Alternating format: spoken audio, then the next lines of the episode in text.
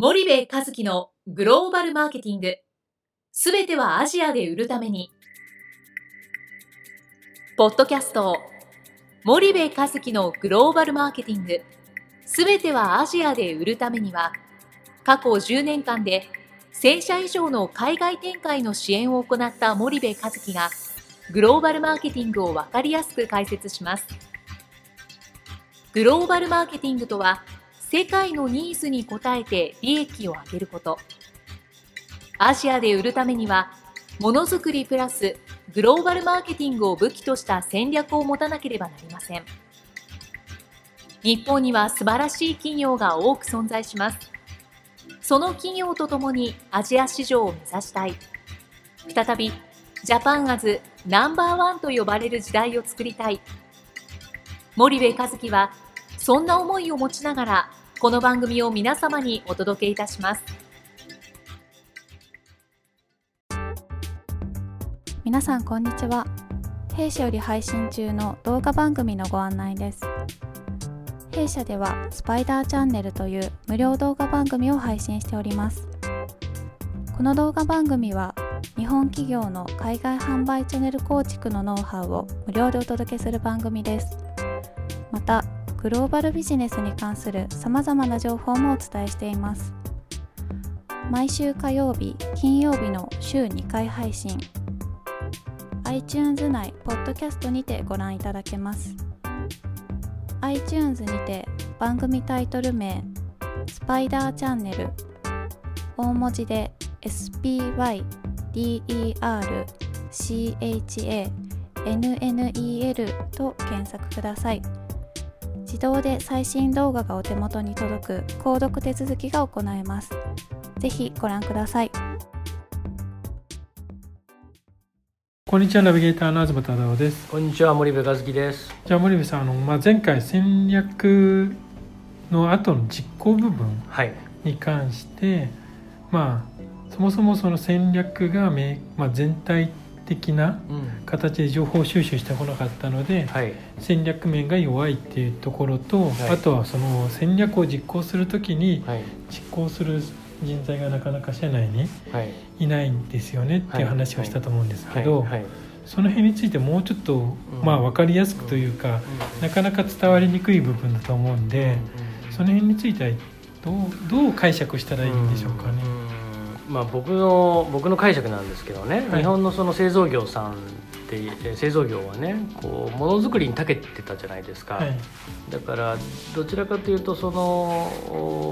1P 戦略というか、うん、まあ、基本的にはその 4P ってプロダクトプライスプレイスプロモーションとこう4つの P があって初めて物は売れますよとその4つの P をターゲットにぶち当てて初めて物は売れると。あコトラは言ってるわけですよね、けど物があまりにも優れていたので 1P 戦略をずっと取り続けてきたと、はい、ただその物が圧倒的に優れていたという世界観もいわゆるその中国や韓国の企業の台頭とねあとそのなんだろう世の中のそのイノベーション例えば、はい、あのアップルのような企業が出てきたりとか、うんうん、あえー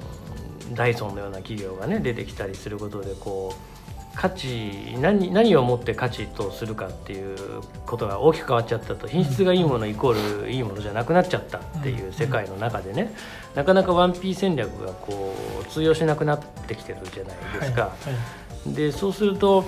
そもそもそのなんだろう 1P 戦略できた日本が今更この戦略をしっかり作ってねで戦略を作るためには情報というインプットを入れてそれを分析して戦略が初めてできるわけなんだけどもそれをするっていうことをまずやらないといけないんだけどもそもそもその戦略的にアクションをしてこなかったわけじゃないですか、うん、アクションに関しても 1P でやってきたわけですよ、うん、物がいいから欲しいでしょ？はい欲しいですの世界で先進国で商売をしてきて、うん、えー、その競争にさらされてこなかったはいはいはい、極端に言うとね、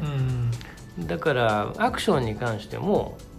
だいぶその 1P 戦略だと、はいはい、でいきなりそれを 2P3P4P 戦略に変えなさいって言ってもですね、うん、頭は追いつきますよ。日本人は頭いいからね、うん、なんだけど体がやっぱり追いついていかないんじゃないのっていうそういうことなんですよね。はいはいはい。なんかここの説明だったら分かりますかね？うん、そうするとその辺はどどうそれはまあしたら言っていったらいいのかみたいなところはに行き着いちゃうと思うんですけど、うん、いやだから僕はそのお金で時間を買いなさいって申し上げててね、うん、だってもう小学校中学校からその多国籍の人とね、えー、その学校に行ってね教育を受けてるようなそのいわゆるグローバル人材、うん、で世界をもう小さい時から見て、えー、グローバルな環境で育っているような人たちがグローバルで戦っているわけですよね。うん、でそこにその30歳まで日本で国内営業一発でやってきましたという人がいきなり飛び込んで。あの見えてないからなんとなくうまくいってるって自分だけは思っちゃうかもしれないけどね、うん、結構蚊帳の外なわけですよそんなの。本当の意味でこうあの突進できない。でこれがなんか60年代とか70年代のえー、なんかリュックサック一つ背負ってアメリカに売り込みに行って気合と根性で認められたとかなんかもうそういう時代じゃないじゃないですか。うんうんうん、でそうするとこのそういう感じでもないしかといって社内の人間をグローバルに教育をするっていうと時間がかかりますと。これ20年ぐらいかかると思うんですよ、グローバル人材の育成なんてね。でそうするとグローバル人材の育成20年かかるのでグローバル人材を外から取ってくるかもしくはそのグローバルっていう業務をねある程度その広告代理店を使うみたいな感覚でね、うんうん、あの外注をしてしまうかと。切り分ける。自分でやる国そうでないそうでない国っていう。そういう考え方も、まあ、一つ僕は重要なんじゃないかなとは思うんですよね。あの分かりやすく言うと社内に法務部ってあるじゃないですか、はい、社内でやる法務の仕事もあれば弁護士先生に外注する仕事もありますよね。はいで人事もそうですよね、うん、社内に人事部があって社内でやる人事の仕事もあればあの社外の人材派遣会社を使うっていう、うん。うん。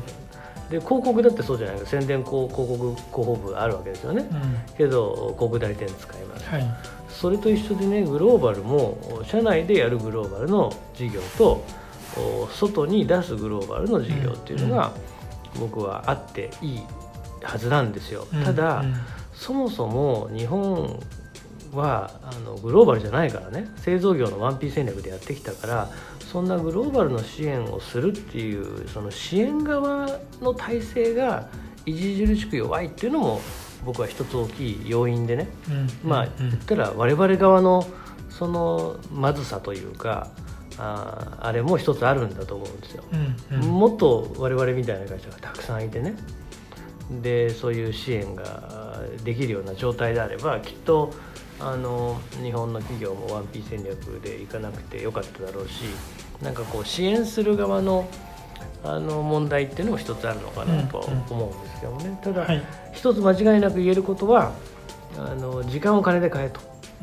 いうのは僕はあのすごく思います。あの社内でやっててももうもう間に合わない、はいはい、そんな気があの、まあ、グローバル市場を見てるとすごく感じたりします。わかりました、はい、じゃあ今日はここまでにしたいと思います。森部さんありがとうございました。はいありがとうございました。本日のポッドキャストはいかがでしたか？番組では森部和樹への質問をお待ちしております。ご質問は podcast アットマーク spyder grp.com ポッドキャストアットマークスパイダー grp.com までお申し込みください。たくさんのご質問をお待ちしております。それではまた次回お目にかかりましょう。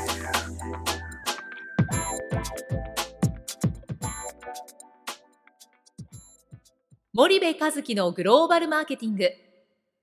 この番組はスパイダーグループの提供によりお送りしました。